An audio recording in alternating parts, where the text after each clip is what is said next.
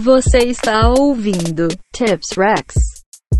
E aí, pessoal, tudo bem com vocês? Vocês estão felizes ainda? Estão com fome de ver Deus tocando a nossa nação? Aqui quem está falando é Carlos Fernando, sou um dos líderes de evangelismo da Igreja One no Rio de Janeiro. E eu estou passando aqui hoje para a gente ter um tempo de conversas e dicas. Hoje a gente vai falar sobre curas e vamos dar dicas muito práticas para que você possa fluir nisso nesse tempo de quarentena, nesse período que a gente está vivendo de reclusão. Beleza? Então pega a sua Bíblia, um caderninho e uma caneta e vamos lá construir tudo tudo isso juntos em Deus. Quando a gente fala sobre cura, sempre quando a gente é, lembra e a gente ouve sobre cura, nossa maior referência, graças a Deus, é Jesus. Jesus é a nossa maior referência sobre o homem que fluiu em curas. Nesses três anos de ministério e pregação do Evangelho, Jesus curou muitos, né? E isso é aquilo que a gente vê nas Escrituras, né? Porque é, até o livro de João fala que se nós de fato tudo que Jesus fez, todos os milagres de Jesus, todas as curas de Jesus fossem relatadas, não haveria escrito, não haveria Bíblia, não haveria livro para que coubesse tudo isso, né? Então Jesus ele curou muito, Jesus ele curou muitas pessoas e muito além daquilo que a gente pensa, né? Do que a gente de fato imagina que Jesus tenha feito. É, e isso é muito incrível porque a gente começa a ver é, o como a gente precisa crescer em cura, porque se Jesus se moveu em cura e nós estamos caminhando para sermos iguais a Jesus, a gente também precisa crescer nisso. A gente precisa crescer em curas, né? Não apenas a pessoa que tem um dom evangelístico, mas a todos os filhos de Deus, né? Jesus ele é o filho é, é, é, o padrão de filho, né? Então, se Jesus ele fluiu em curas, nós precisamos também crescer nisso. Então, eu quero trazer aqui agora algum, algumas referências para que a gente possa entender como Jesus ele curava todos que ele encontrava, né?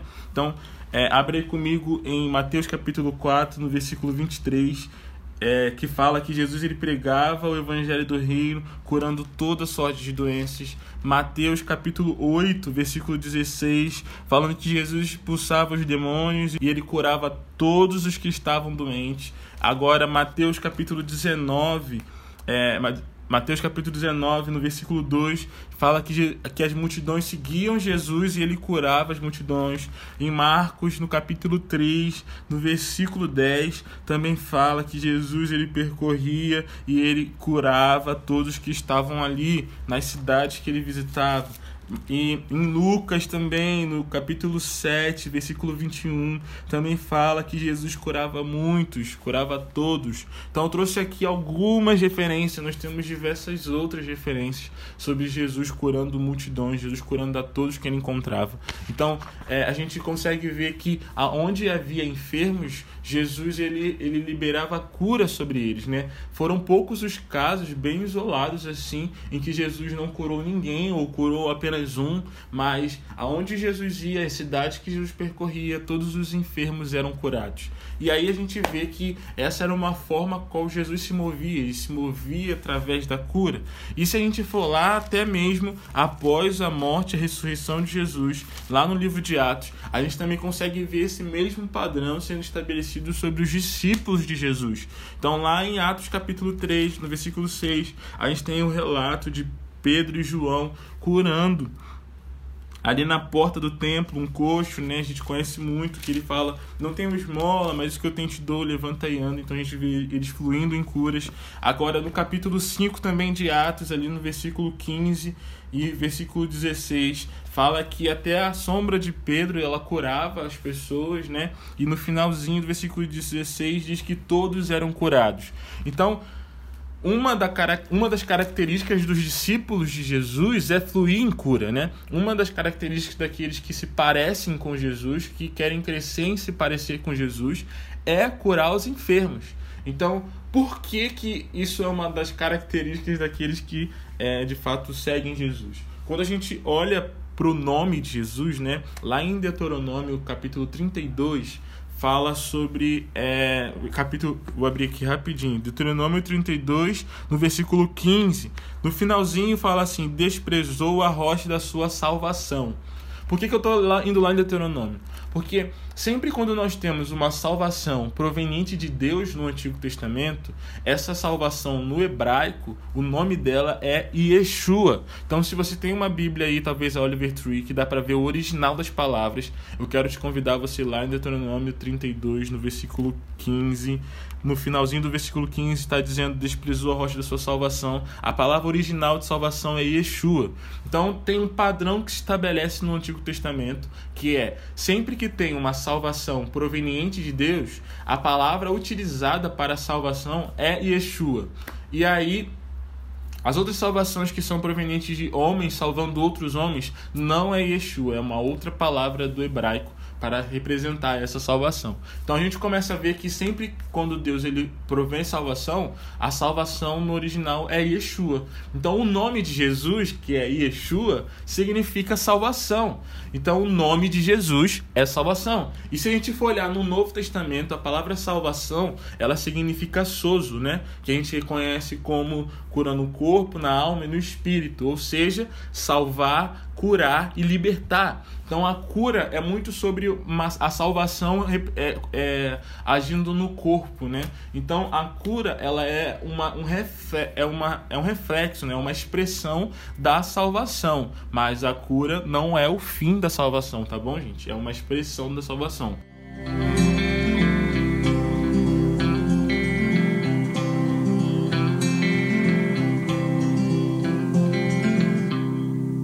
Gente consegue ver que o nome de Jesus é cura. O nome de Jesus, que é salvação, ele é sobre salvar, curar e libertar. Então, cura é o nome dele. Cura é quem ele é. Cura é de fato o caráter de Jesus. Então a gente consegue ver que é, não há é, não tem como Jesus não fluir em curas, porque é isso que ele é, é, o caráter dele, sabe? É o nome dele. Jesus, ele, ele, ele nos dá o que ele tem, o que, que ele tem em vida. Então a primeira coisa que, eu, que a gente quer pontuar aqui é que Jesus, ele não dá doença para ninguém. Às vezes a gente ouve, né? Ah, a pessoa ficou enferma porque Deus deu a doença. Não, Deus não dá doença para ninguém. Porque Deus ele só pode nos dar o que ele tem, sabe? E ele não tem enfermidade. Nele não há enfermidade, nele há cura. Então, é, por favor, não diga que Deus ele deu a doença para fulano, Deus deu a doença para ciclano. Não, Deus não dá doença para ninguém, porque isso não está no caráter dele, isso não está na natureza dele. E ele só nos dá o que ele tem, o que ele é, ou seja, que ele é cura. Então aí a gente começa a ver que sempre quando nós queremos nos, é, se parecer mais com Jesus, né, nós precisamos entrar nessa, nesse, nesse lugar de dar aquilo que Deus tem, sabe? De, de, de compartilhar, de derramar aquilo que Deus tem, ou seja, o que, que Deus tem cura. Então, eu disse no, agora há pouco, né, falando sobre salvação, que a cura ela é uma expressão da salvação. Então, é, a gente consegue ver que a cura ela faz parte da salvação. Então a pessoa que rejeita ser curada é uma pessoa que está rejeitando Jesus, está rejeitando a salvação de Jesus. Tem pessoas que rejeitam a cura, né? E essas pessoas elas estão acessando um, elas estão entrando num lugar de rejeitar quem Jesus é. Mas a cura ela é uma expressão da salvação. Eu vou repetir isso várias vezes, tá bom, gente? A cura é uma expressão da salvação. O que, que isso quer dizer? A cura ela expressa a salvação, mas a, a cura não é o fim da salvação. Então, se eu curei um enfermo, essa pessoa está salva? Não, a pessoa ela pode muito bem ir para o inferno com o, o, braço dela sem doer, entende? A, é, não é sobre a pessoa ser curada e ela tá salva, tá bom? A cura ela é uma expressão da salvação, mas ela não é o fim da salvação. O que, que é a salvação, Carlos? Salvação é sobre entrar na vida de Deus. Então a pessoa é salva quando ela entra na vida de Deus, né? Quando ela de fato acessa um lugar de confessar Jesus e caminhar na vida dele. Então essa esse é, a, é, o, é o fim da salvação, mas a cura ela é uma expressão dela. Então aí a gente começa a ver que sempre quando nós curamos os enfermos, a gente precisa também pregar o evangelho, tá? É, a cura ela não não isenta a pregação. A cura ela complementa a pregação. A cura ela é uma expressão da pregação. A cura ela é uma expressão do caráter de Jesus. Então, por isso que a gente vê os discípulos em todos os momentos é, curando os enfermos, a gente vê os discípulos em todos os momentos é, é, curando e pregando o evangelho, né? Eles curam porque é uma expressão do caráter de Deus e eles pregam porque é o fim da salvação, a pregação, no caso, a fazer as pessoas entrarem na vida de Deus. Então aí a gente vê que isso é isso é é o, processo, esse é o lugar onde nós precisamos entrar, onde nós curamos enfermos para acessar um lugar de expressar quem Deus é, o caráter de Deus, expressar a salvação, expressar a natureza de Deus, que é a vida, né? Que é vida e vida em abundância. E aí, quando a gente olha em Lucas, no capítulo 10, no versículo 9, a gente vê a Jesus ele enviando os 70, né? É, enviando os 70 discípulos para a pregação do evangelho. Então aí a gente tem várias referências e, e instruções de, de Jesus, né? E lá no versículo 9 nós temos a, a, a instrução de curar os enfermos. E nesse texto é muito enfático, Jesus, não somente nesse texto, né? Sempre quando Jesus ele comissiona a pregação e a cura, né? Ele sempre vai e fala, cara, curem os enfermos. Ou seja, Jesus não está dizendo para orar pela enfermidade. Jesus está dizendo para curar os enfermos. Então não é sobre nós orarmos para que a enfermidade vá embora. Tem gente que vai orar pela pessoa assim: Jesus, você é tão bom, você é lindo. Então, nós sabemos da sua bondade, então dor de cabeça, e nós oramos para que a dor de cabeça vá embora. Não, meu amigo. Você chega e fala: dor de cabeça vai embora agora, em nome de Jesus. Não é sobre você orar pela enfermidade, é sobre você mandar ele embora. É sobre você curar os enfermos, sabe? Curar os enfermos, é sobre você curar os enfermos. Então, não é sobre você orar pela enfermidade, pelo amor de Deus. É sobre você decretar a cura. É sobre você, de fato, liberar a cura sobre a pessoa. É sobre, de fato, você dizer: seja curado agora, em nome de Jesus. Levanta e anda agora, em nome de Jesus. É, é, dor de cabeça vai embora agora em nome de Jesus. Perna cresce agora em nome de Jesus Osso para de doer agora em nome de Jesus, sabe? É sobre você declarar a cura, ser prático de fato, entrar num lugar de autoridade, tá bom? Então nós precisamos acessar esse lugar, nós precisamos entrar nesse lugar. Não orem pela enfermidade, decretem a cura em nome de Jesus.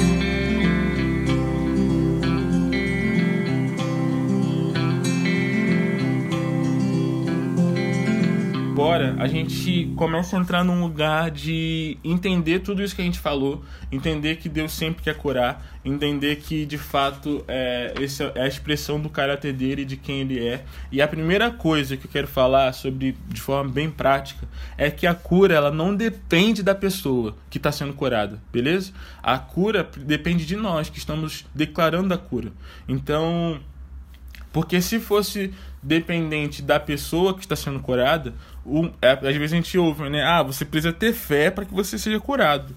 Não.